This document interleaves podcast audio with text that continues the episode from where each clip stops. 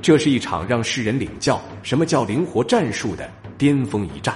一支不可一世的鹰王牌，以优势的装备、过硬的战锋，成功挡住了志愿军两天两夜的强势进攻后，不仅其指挥官露出了得意的神情，就连他们的老大也投来了赞许的目光。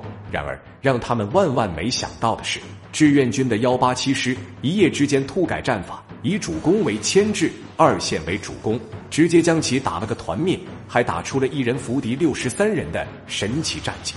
那么，这到底是一招怎样的战术？究竟有何高明之处呢？穷则穿插，为何会让英军宁愿放弃一支百年的王牌，也不敢增援呢？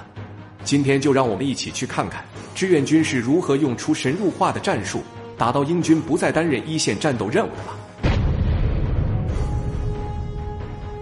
您的支持是我们的动力，请双击屏幕支持老程，谢谢大家。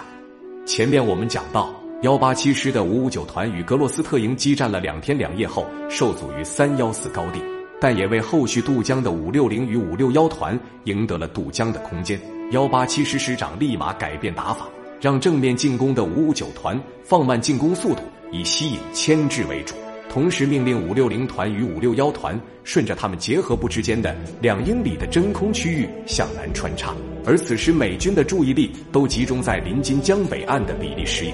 所以他们在穿插时异常顺利，几乎没遇到什么阻力。战士们带着少量的重装备翻越几个山头后，留下五六幺团防守侧翼，五六零团则继续向南穿插。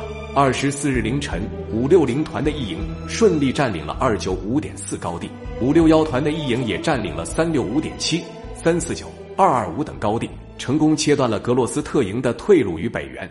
他们的突然出现，直接让日不落的各大王牌变得不淡定了。也顾不上什么绅士风度，火速逃命。第一个逃跑的就是挨过揍知道疼的阿尔斯特营，紧跟其后的就是英二十九旅。能跑的都跑了，跑不掉的格洛斯特营怎么办？局势瞬间逆转，搁谁谁都接受不了。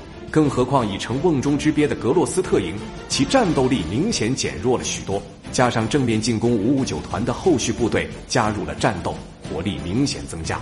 以致三幺四高地上碧连的英军士兵调侃志愿军的装备时说：“我们被告知敌人三个人只有一杆步枪，但没人告诉我们另外两人拿的是冲锋枪。”二十四日六时，他们阻挡了志愿军七次冲锋后，哈丁少校带着仅剩的十几名士兵撤到了二三五高地。也就是这一天，比利时营逃出升天，格洛斯特营又陷入了四面楚歌。当幺八七师的战士们占领雪马里周围大部分高地时，他们虽然顽强的阻击，但友军的行为几乎让他们胆寒。一位英国士兵在笔记本上留下了一句话，其他部队冷酷地注视着这场战斗。从这一战中就可以看出，英军并不只让比利时营去挡子弹，就是战友遇到危险时，他们也会冷漠对待。当李奇微得知后，马上让美三师师长索尔组织援救。为此。索尔不仅制定了一个救援计划，还准备组织一次反攻，以恢复英二十九旅的防线。然而，让他万万没想到的是，二十九旅的旅长布罗迪却说进攻时机合适了，然后就没有然后了。直至二十四日上午八时，才派出了一支奇葩的援军——菲律宾营与第八皇家轻骑兵团 C 中队的坦克中队。当然。格洛斯特营营长卡恩也接到了撤退命令。不得不说，卡恩是一位出色的指挥官。假如此时撤退，就意味着放弃伤员，因此卡恩决定固守待援。然而，一支整天想着撤退的军队与一支弱鸡组成的队伍，真的能帮他们杀出重围吗？菲律宾营又是一支怎样的队伍？他们装备的 M 二四霞飞又有何来头？